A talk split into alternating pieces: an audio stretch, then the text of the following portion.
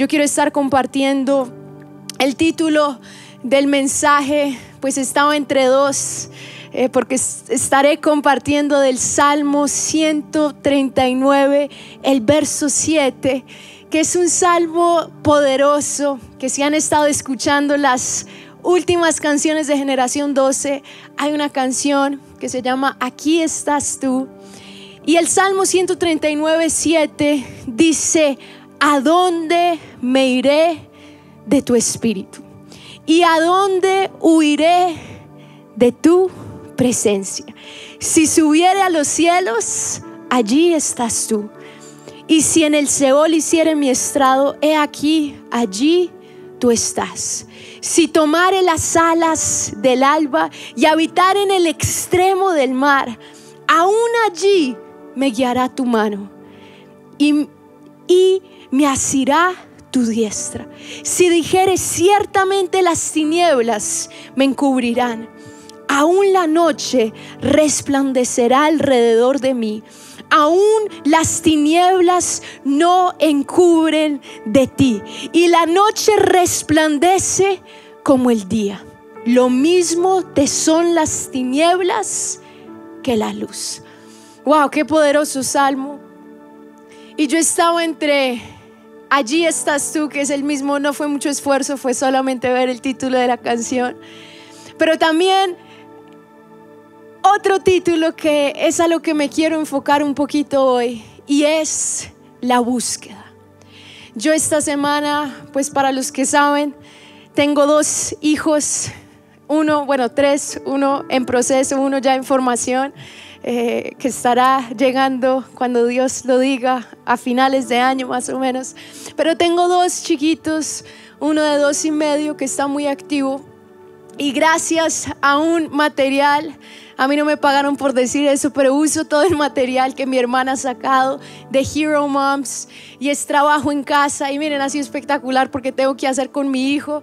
Y esta semana era todo de buscar tesoros. Entonces yo con mi hijo he pintado un mapa, entonces hicimos el mapa de la casa, la sala, la cocina, el cuarto, y le estoy enseñando lo que son los mapas.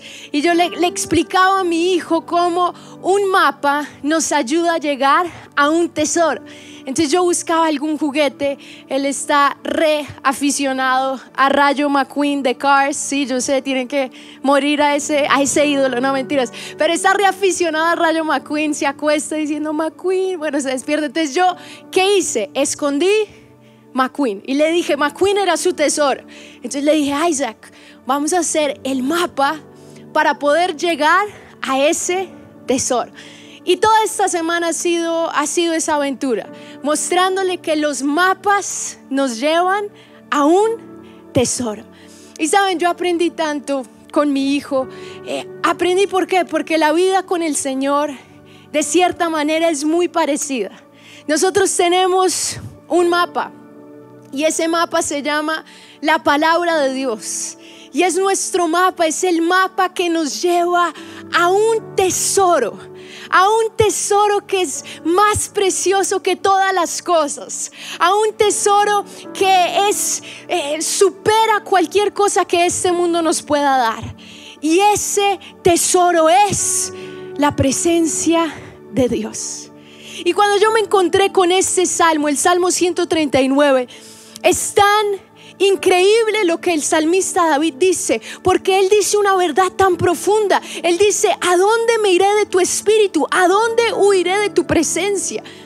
Cuando vemos en la dedicación del templo, el rey Salomón, el rey Salomón hizo un gran templo para Dios. David siempre quiso hacer un templo, pero el Señor le dijo, no, no lo harás tú, lo, harás, lo hará tu hijo. Salomón lo hace, pero en la dedicación miren lo que él dice. Él dice en Primera de Reyes 8:27, pero es verdad que Dios morará sobre, morará sobre la tierra. He aquí que los cielos, los cielos de los cielos, no te pueden contener, cuanto menos esta casa que yo he edificado.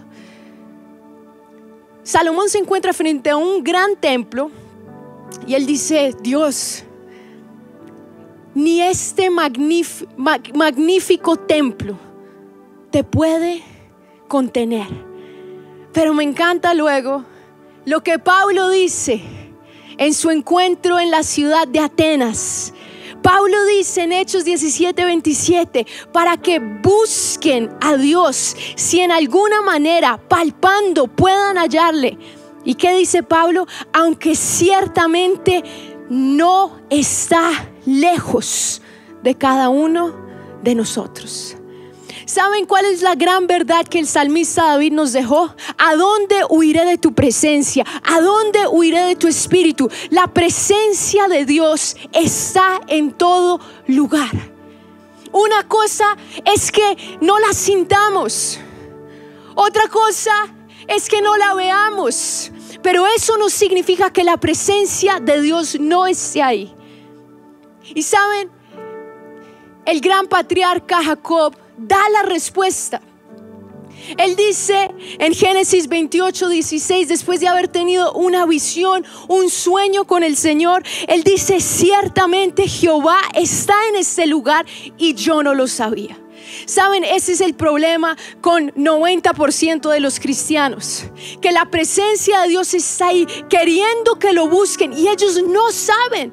Están en sus casas, la presencia de Dios está ahí, pero ellos no saben. Estamos en nuestro lugar de trabajo, la presencia de Dios está ahí, pero ellos no lo saben.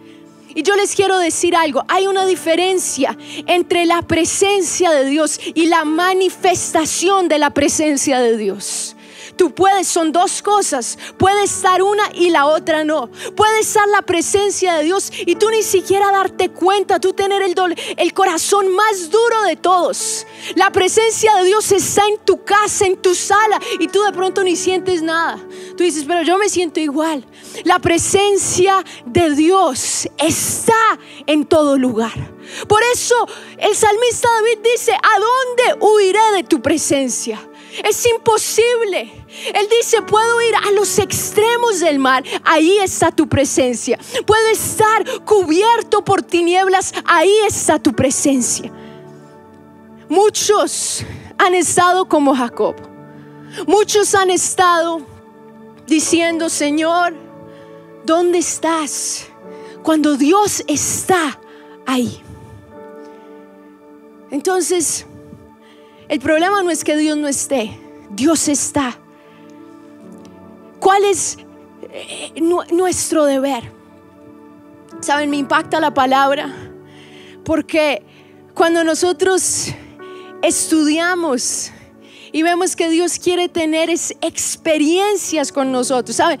A mí me encanta escuchar, bueno, a, diferentes padres y madres que, que sus hijos empiezan a crecer y muchos de ellos tal vez te dicen, wow, yo siento que a, medida que mi hijo está creciendo o a, medida que mi hija está creciendo, nos estamos acercando. ¿Sí o no? Nos estamos acercando. Atrás yo estaba hablando con la pastora Ángela y yo veo cómo se han acercado con su hija que ya ha crecido. Pero el problema no es que estaban distantes. Vivían en la misma casa, todos los días comían juntos, todos los días hacían muchas cosas juntos. ¿Cuál es la diferencia? Que a medida que crece, se empiezan a quitar las barreras. Barreras que antes por la falta de madurez no habían y ahora hay experiencias Ahora empieza a conocer más. Ya no conozco a mi mamá como la que me dice lávate los dientes, vete a dormir esto. Pero ahora conozco el corazón de mi mamá, el corazón de mi papá. Ahora hay esa intimidad, hay experiencia. Antes no había, no, no estábamos lejos, pero no había intimidad. Saben, eso es lo que pasa con Dios.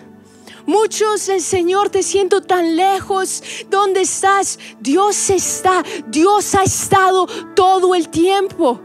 Pero Él está esperando que lo busquemos para que podamos tener estas experiencias con Él. Dios quiere darte estas experiencias. ¿Por qué vemos que de pronto algunos algunos tienen estas experiencias y otros no. Miren, Dios no tiene preferidos. Dios no tiene, Dios dice, no, a este sí, a este no, este me cae bien. No, todos somos hijos de Dios. Todos, lo que Dios hace por uno de sus hijos, Él lo hace por todos.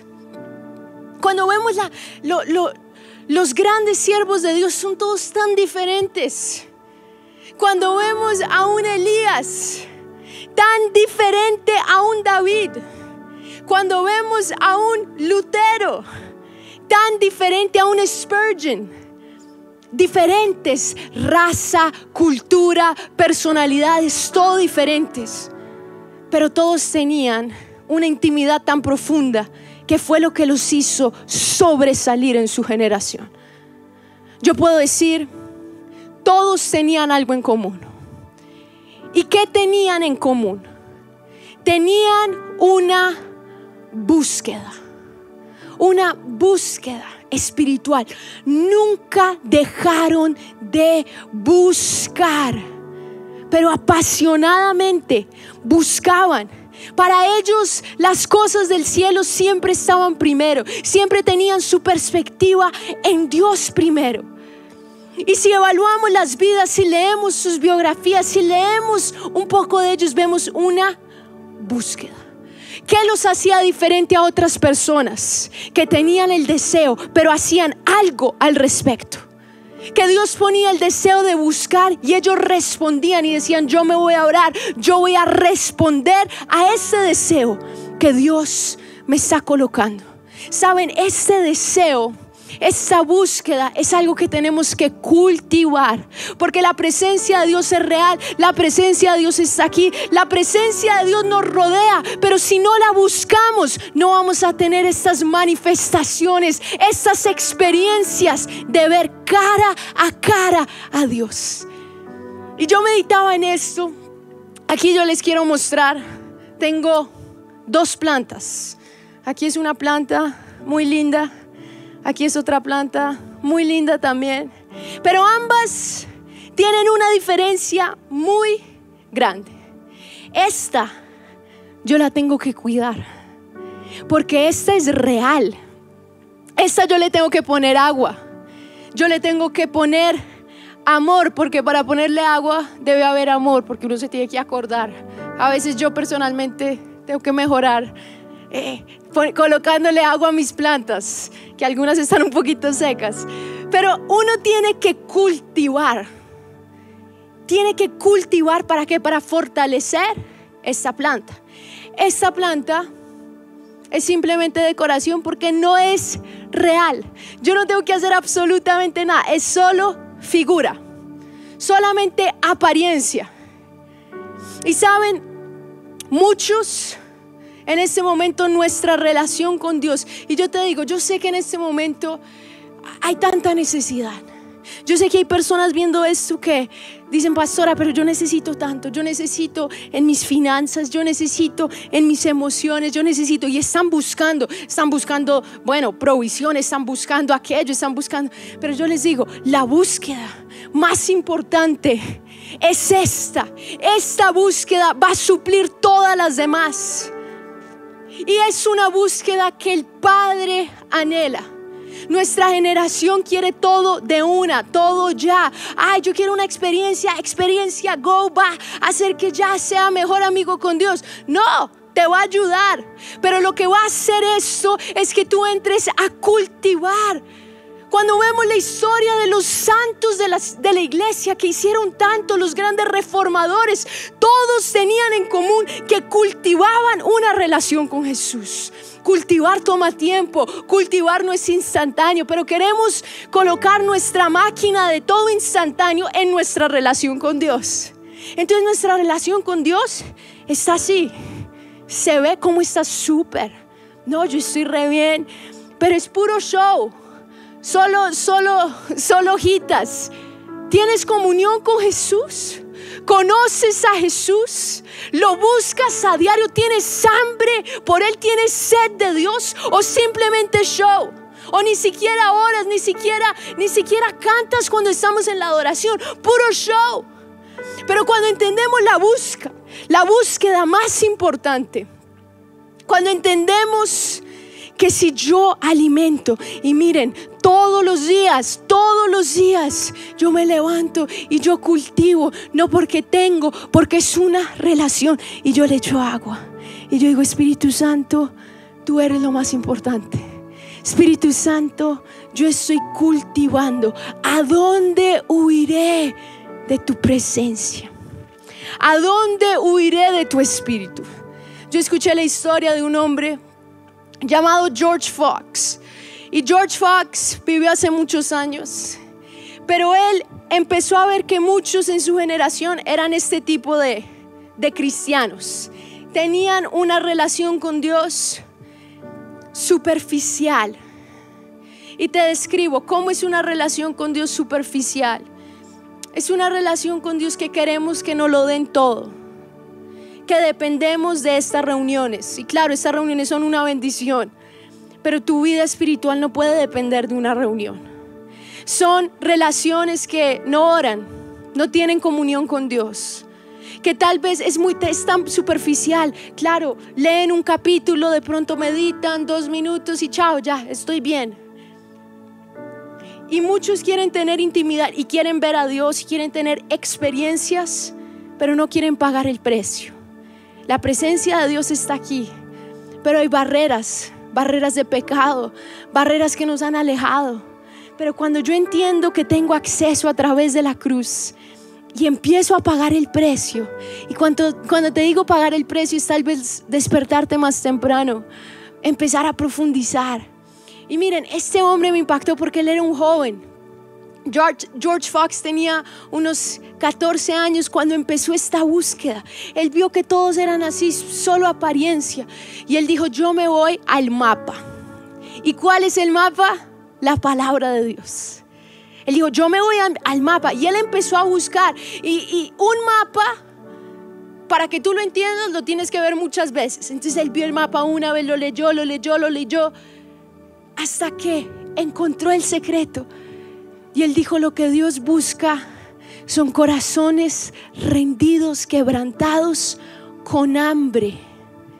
Y él dijo, ese es el camino. Ese es el camino. Yo te quiero decir ¿Hace cuánto no ves este mapa? Llamada la palabra de Dios. ¿Hace cuánto no buscas intensamente? ¿Hace cuánto? Todo lo que tú necesitas está en una persona llamada Jesucristo. ¿Necesitas sanidad? Está en Jesucristo. ¿Necesitas un milagro financiero? Está en Jesús. Necesitas sanidad emocional, está en Jesús.